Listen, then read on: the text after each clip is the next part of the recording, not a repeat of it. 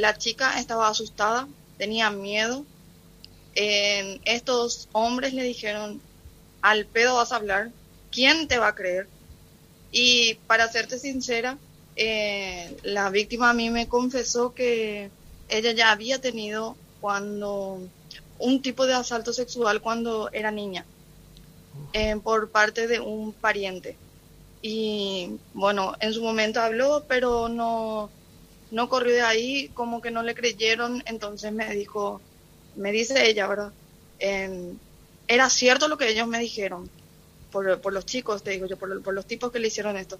Era cierto lo que ellos me dijeron. ¿Quién a mí me va a creer si hasta cuando yo hablé lo que este, este familiar me hizo, a mí nadie me creyó? ¿Y por qué me iban a creer ahora? es ahí que ella toma la decisión de callarse. ¿Qué pasa? Eh, la denuncia es realizada porque en una de esas veces que se juntan entre los bomberos eh, para hacer sus prácticas en la en, ahí en el cuerpo de bomberos en el establecimiento ingresa uno de los que abusó lo que ella manifiesta es que ingresa uno de los que abusó físicamente de, esta mujer verdad que en este caso ya es mayor de edad. Y a ella le empieza a dar un ataque de pánico se va y se encierra en el baño empieza a llorar en alguien ahí, la verdad que no manejo, no, no manejo el apellido, de un bombero que tiene un mayor rango, se da cuenta, yo no sé si él recibe algún tipo de instrucción o si está capacitado, pero él se dio cuenta de lo que pasa. Y se va y le dice rápidamente, ¿qué te pasa? ¿Qué te pasa? Ella no le contesta y eh, él se da cuenta ahí por la reacción de ella y le dice, ¿quieres hablar con una mujer? Le dice, al instante, como que él captó de qué se trataba. Y ella le dice que sí, sí. Eh, tengo entendido que la teniente de esa compañía es mujer, ella se acerca eh, y entonces es ahí recién que la víctima se abre y cuenta lo que le pasó. Y de ahí en más fueron los bomberos los que dijeron, bueno, esto hay que denunciar. no, te eh, puedes callar y... Abogada. Fue ahí que... No, yo, yo, le planteaba este tema de, de, lo que dicen desde la fiscalía, que no se pueden eh, hacer algunas pruebas, pero hay que ponerse en el lugar, porque para hacer esto hay que tener coraje, eh, por lo que significa, por el hecho en sí y sobre todo por la exposición a la que se somete una persona eh, ante una denuncia de este tipo. Entonces se supone que uno analiza, ve eh, eh, ¿qué, hago ante esta cuestión desde la adversidad, desde la situación que se le plantea. Entonces, eso no significa que ella no sea o que no denuncie con responsabilidad como lo está haciendo. esto se va a la fiscalía, esto está en el ámbito de la justicia ¿Y esto qué, qué, proceso tiene? Eh, ¿Hay imputados ya? ¿Qué sabe usted que hizo la fiscalía o todavía no, abogada? Bueno, eh, no, no tenemos imputados. Ellos están en calidad de sospechados. Eh, yo les consulté a la... mira, con la, con la fiscal directamente todavía nosotros no tuvimos trato. ayer ella no se encontraba cuando yo fui el día de hoy. Yo no sé si estaba muy ocupada o no, eh, pero tampoco salió ella a hablar conmigo. Solamente más allá de hablar con su asistente, eh, asistente fiscal sería Edgar Selvin, eh, que es el que está a cargo de la causa. Y solamente con él hablamos. Em, eso por una parte. Por otra parte, em, cuando yo fui el día de ayer, en resumen en la fiscalía lo que me dijeron, ¿vos querés que te haga algo? Eh, ok, se están haciendo las actuaciones, nosotros estamos haciendo nuestro trabajo, pero si vos querés que sea algo, la víctima tiene que pedir, ustedes tienen que pedir, hacer un escrito, me dijeron. Y, ok, dije yo, si usted, ustedes están pensando en hacer eh, un allanamiento, porque eh, se supone que eso de oficio tiene que salir de parte de ellos, ¿verdad? Librar una orden de allanamiento, pero la verdad es que no solicitaron. Eh, me dicen ellos, ¿para qué vamos a solicitar eso si ellos eh, no niegan que hubo contacto sexual? Acá lo que se hay, lo que hay que demostrar es si fue consensuado o no, me dicen. Y bueno, y en realidad ellos se abstuvieron de declarar y ahora como que no niegan. no niegan que hubo, el tema es el, ahí el consentimiento, es lo que están diciendo ahora. Pero yo creo que este caso ya se demoró, eh, entiendo yo que ellos seguramente están tratando de hacer lo mejor posible en una feria judicial, pero por ejemplo, se le dio plazo de 24 horas a los agresores de entregar las cámaras, porque en el local en donde ocurrió, eh, uno de ellos es el dueño. Entonces se les intimó a que entreguen las cámaras y 96 horas después entregaron. No cumplieron el plazo que les puso inicialmente la fiscalía. Y tuve que ir a urgir.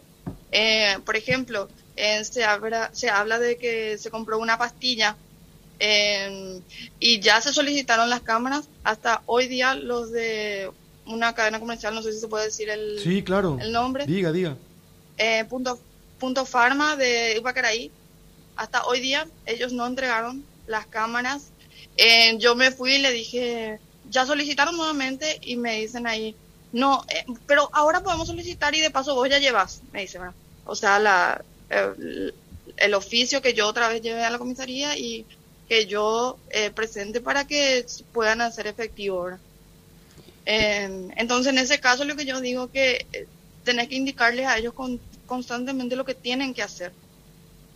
Eso por una parte. Por otra parte, por ejemplo, ellos dicen que las pruebas físicas no, no acompañan, ¿verdad? Y no, no acompañan porque, bueno, en ese caso sí el tiempo juega un papel preponderante, ¿verdad?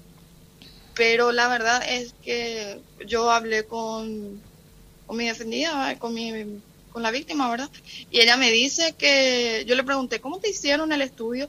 Y me dice, bueno, ella, me hizo la parte de abajo. Y después yo le dije, porque esto fue antes de que yo tomara intervención, ¿verdad? Entonces me tenía que, vamos a decir, enterar de algunos detalles. Y me dice ella, ¿y la parte de arriba? Le digo yo.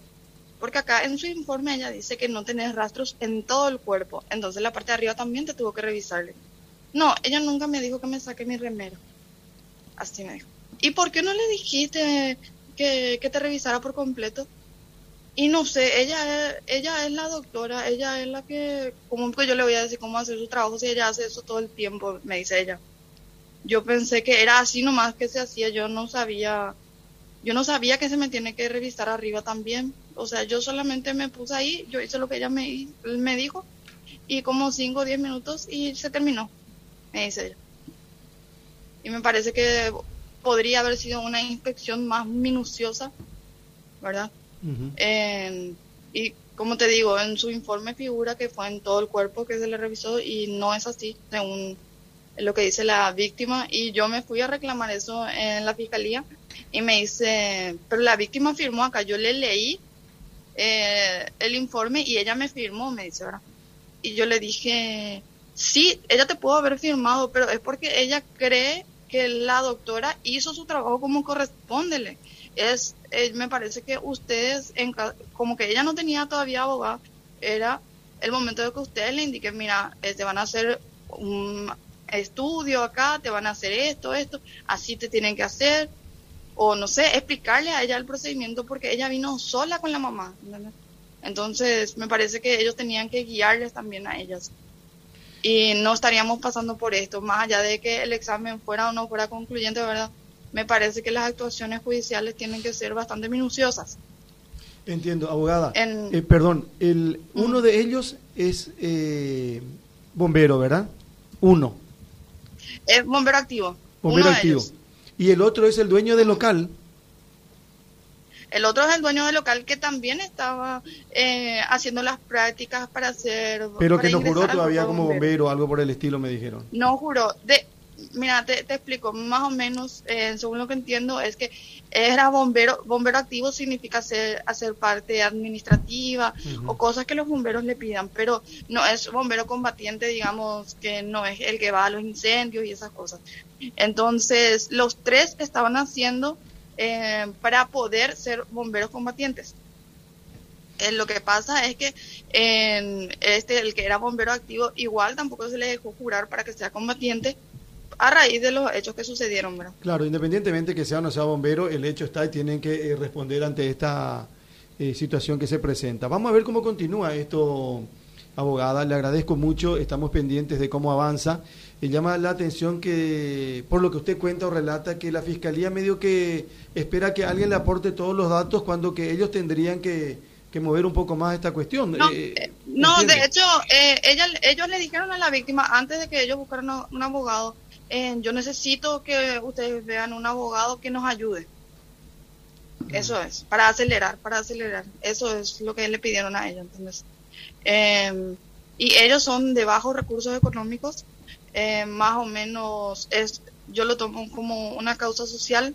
Como mujer, eh, la verdad que es un caso muy difícil.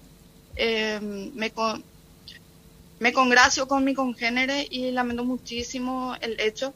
La verdad que tenemos que tener en cuenta que este tipo de crimen, porque es un crimen, es totalmente diferente a otros. Por ejemplo, alguien mata a otra persona, todos van, le culpan al, al asesino. Alguien te roba, todos culpan al ladrón. Pero alguien viene, te viola, te hace algo y todos culpan a la víctima. O sea, en este caso es. O te ponen en duda. Claro, te ponen en duda. Mira, su mamá en un acto de desesperación eh, publicó esta, mm. estas cosas que se vieron en las redes, ¿verdad? Y comentarios de todo tipo. Yo le dije, mira, a vos al publicar, yo entiendo, es tu decisión, pero te expones también a comentarios negativos, no todo va a ser comentarios positivos.